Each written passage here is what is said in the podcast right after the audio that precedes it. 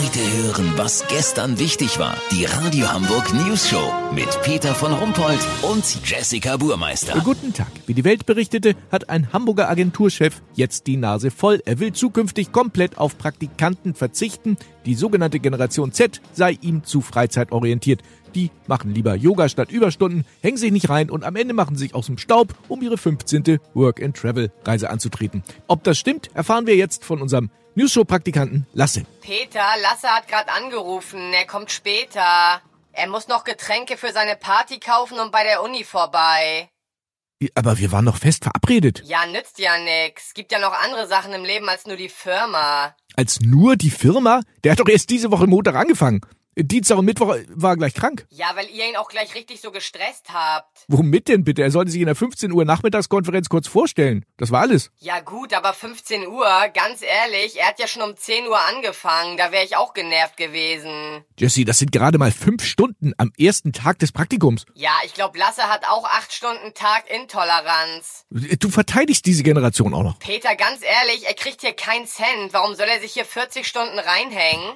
Weil meine Generation das auch gemacht hat, weil wir Gas gegeben haben, weil wir uns angeboten haben, weil wir Anerkennung wollten und später mal einen guten Job. Ja, und in 20 Jahren springst du als Held der Arbeit in die Kiste und hast nix von der Welt gesehen, außer einmal im Jahr 14 Tage immer die gleiche Finke auf Mallorca. Ja, die ist sehr schön. Und außerdem im Winter fahre ich auch immer auch noch mal eine Woche nach Dänemark. Richtig crazy, Peter. Denk mal drüber nach. Ja, das mache ich vielleicht mal. Kurznachrichten mit Jessica Burmeister. Oder wird dir das jetzt zu viel? Nein, schon okay. Hol ich mir ja wieder. Gorch Fogg, Werftchef Peter Wasmut sieht Chancen, dass das Marinesegel-Schulschiff bald wieder einsatzbereit ist. Es wäre ein Jammer, es wegzuschmeißen, so Wasmut. Ja, vor allem findet man so einen großen Mülleimer.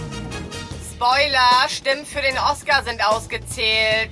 Bester Film wird Sonntag der Bergdoktor. Die Folge, wo er auf der Lichtung von der Sonne geblendet wird. Rom, Vatikan macht erste Missbrauchskonferenz.